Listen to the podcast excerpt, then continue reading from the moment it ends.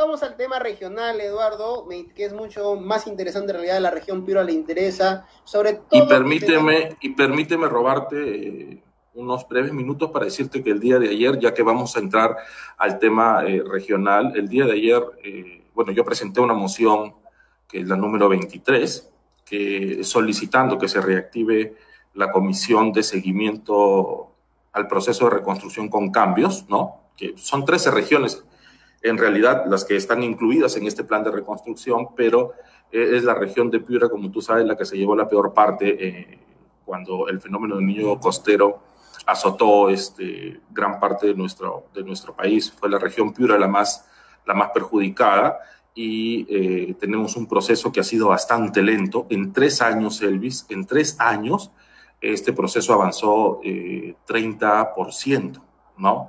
Ahora tenemos tenemos las, las noticias y nos estamos ahora empapando ya mucho más y de manera oficial. ¿Con cambios, Eduardo? ¿La de reconstrucción con cambios me estás hablando? Sí, eh, presenté la moción para que se reactive la comisión de seguimiento al proceso de reconstrucción con cambios del Congreso de la República y fue aprobada con 111 votos a favor de todas las bancadas, inclusive la bancada de Perú Libre, la bancada de Juntos por el Perú, todas las bancadas eh, respaldaron esta iniciativa que eh, yo creo que va a ayudar mucho, no solamente hacerle control político. Exactamente, Eduardo. 7.541 millones de soles ha sido asignado como presupuesto de la reconstrucción con cambios a la región Piura hace casi cuatro años, donde se, se destinó que en cuatro años, o sea, a este año, tendría que haberse ejecutado al 100%. Solamente hasta, hasta hace unos meses atrás, cinco meses atrás, se estaba ejecutando perdón, hace seis meses atrás,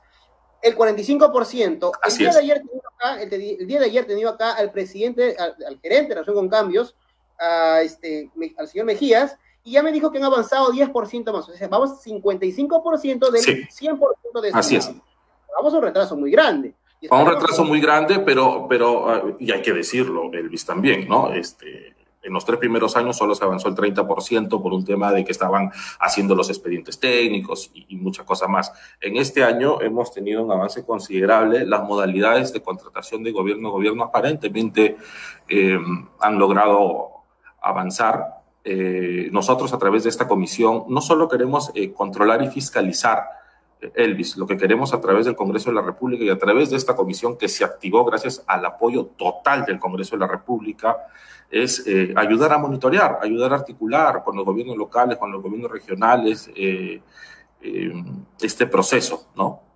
quería comentarte básicamente eso que estábamos entrando ya al tema, al tema regional, ¿no? Es, esa noticia que yo creo que eh, va a ser una herramienta desde el legislativo con la que nosotros podamos aportar. Como tú dices, esa ley daba hasta este año para cumplir el 100% de este proceso, ¿no? Luego vino una ampliación para terminarla en el año 2022. Yo me he reunido ya eh, con anterioridad con la, con la directora de la, de la, autoridad y ella me dice que hay gran posibilidad de culminar eh, este proceso en el año 2022, ¿no? Entonces estamos atentos y, y, bastante complicado y queremos brindarle todas las herramientas y todas las facilidades del Congreso de la República y todo el soporte necesario a través de este control político que nosotros podamos tener para que esto avance y para que esto no quede eh, eh, en stand-by, para que esto no quede en stop, para que esto no quede en el olvido, como, eh, como ha pasado ya en, en, bastantes obras emblemáticas a nivel nacional, ¿no? Queremos que exista un control y queremos asegurar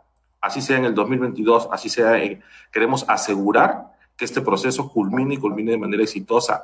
después de cuatro años, Elvis, no tenemos expedientes técnicos de las soluciones integrales. Dos contratos rescindidos con una empresa española, con una empresa alemana, y no tenemos el expediente. Ojalá que eh, todo esto eh, camine. Vamos a estar insistiendo. Eh, vamos a tratar de integrar esta comisión al menos nosotros los congresistas piuranos que hemos armado un bloque parlamentario del cual soy coordinador también, eh, vamos a estar muy atentos de integrar esta comisión para seguir con este, con este proceso. ¿no? Bien, eh, justamente quiero entrar al tema regional porque tenemos dos provincias, Eduardo, y tres, sumámosle, tres provincias que son, tienen duros cuestionamientos con actos de corrupción, y aquí quiero que tomes tú, como te decía hace un momento, en el asunto, porque hace dos días, bueno, hace días atrás, ayer, ayer, ayer, ayer, justamente que he estado en Salitral, en, en Serrán, en Malacasí, se huele, disculpen la expresión que voy a decir, una podredumbre muy grande en estos actos de corrupción. Digo esto porque ah, el día de ayer la población se levantó, la población se cansó y tomó una carretera. Lo mismo ha pasado en Ayabaca. Y lo mismo pasa en Huancabamba, en el Faique, donde, en estos lugares que son justamente duramente cuestionados por actos de corrupción, como por ejemplo algunas obras y colegios abandonados y quieren justificarlo como sean las autoridades. Y lo digo porque ayer en mi programa, este, transmitimos en ocho plataformas en simultáneo, que está para mencionarlas, Ayabaca Noticias, Huancabamba TV, El Faique, este, en Twitter, YouTube y, Facebook de 90 Segundos Políticos, transmitimos el, malestar. Y te voy a poner unos minutos para que mires el video y por favor podamos actualizarnos y poder opinar con respecto a ello. Adelante. Muy buenos días, bienvenidos al programa 90 Segundos Políticos. Estamos aquí en Serrán, exactamente hay, una, hay un paro que ha hecho la población junto con los pobladores vamos a comenzar a entrevistar cuál es la problemática que están y cuáles son las demandas que exige el pueblo de acá. Vamos primero a entrevistar al teniente gobernador de la localidad.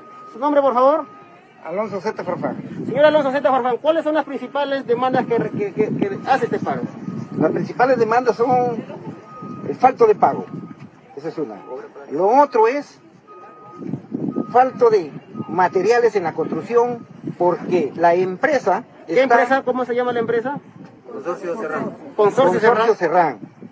Compra este, materiales de una bolsa, de, cinco bolsas de cemento, cinco varillas de fierro, y sin embargo no hay material para que habilite la gente, para que trabaje, pero lo más crítico es de que teniendo una alcaldesa que es de nuestro pueblo de Serrán, que ella conoce a los representantes que nos ha, que le han ilicitado la obra, pero sin embargo no nos quiere revelar los nombres.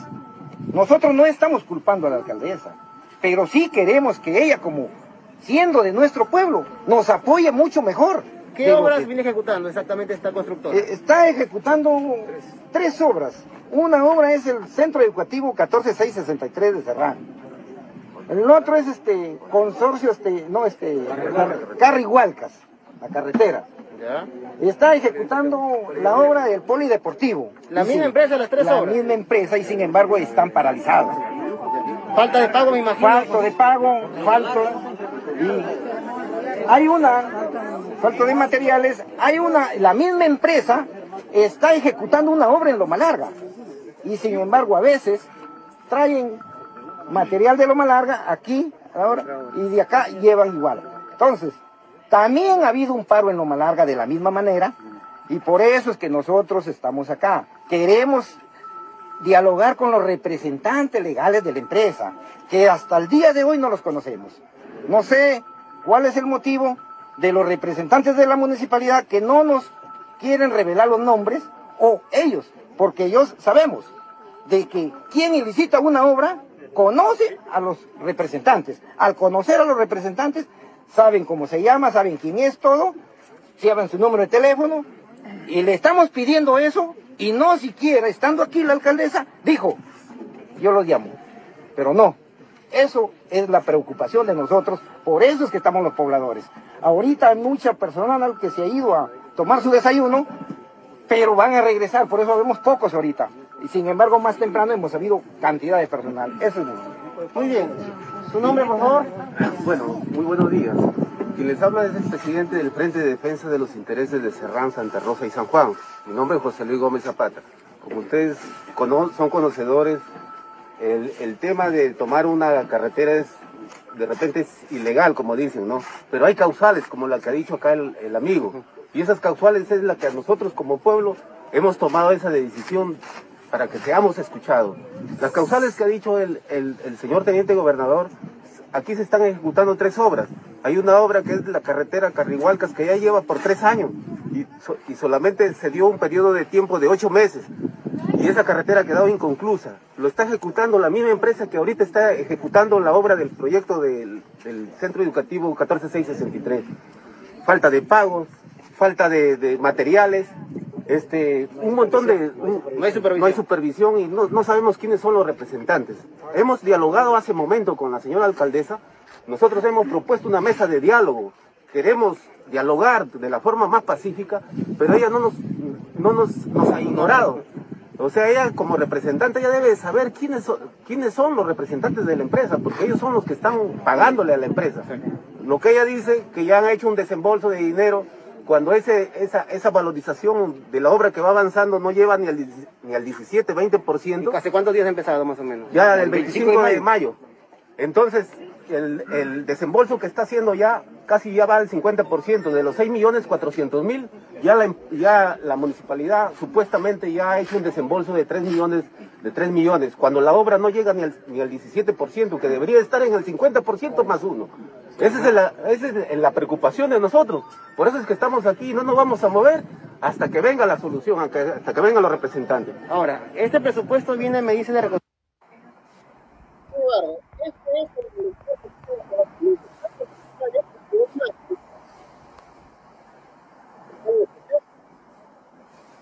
Te escucho bajo. Ok, ¿ahí me escuchan mejor? Perfecto. Bien. Te decía, este es una muestra de un botón porque la entrevista es larga, el día de ayer le, he proyectado, donde eh, se le ha pagado a proveedores con cheques falsos, perdón, cheques sin fondo.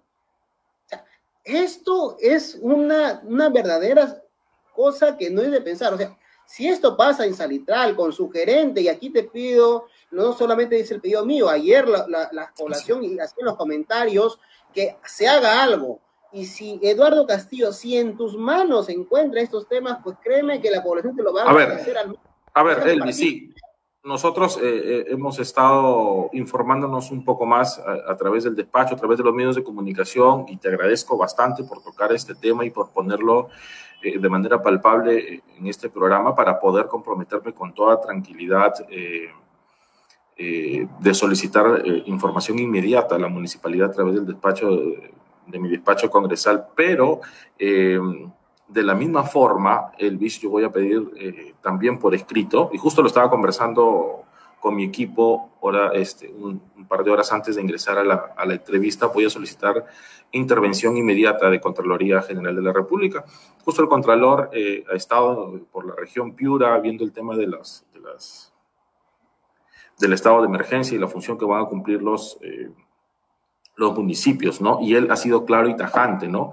El control concurrente ahora ya permite sancionar a los funcionarios y a, las, y a, los trabajadores de la, de la, gestión pública que cometan este tipos de irregularidades. Entonces, a través de mi despacho, Elvis, eh, y, te voy a agradecer y te agradezco eh, por poner en evidencia estos casos preocupantes, porque aquí quien se, quien se perjudica definitivamente es la población, y por eso te lo agradezco, Elvis. Eh, vamos a solicitar la intervención inmediata de la Contraloría. Voy a cursar carta, carta también a la municipalidad del Distrito de Salitral para que nos brinde la información eh, por escrito, para que esto quede evidenciado por escrito, y tomar las acciones de fiscalización y tomar las acciones eh, que el Congreso de la República nos, permite, nos permita hacerlo. ¿no? Eh, vamos a, tratar de llegar hasta la zona. ¿no? yo estoy viajando los fines de semana para hacer un trabajo de campo los sábados y domingos.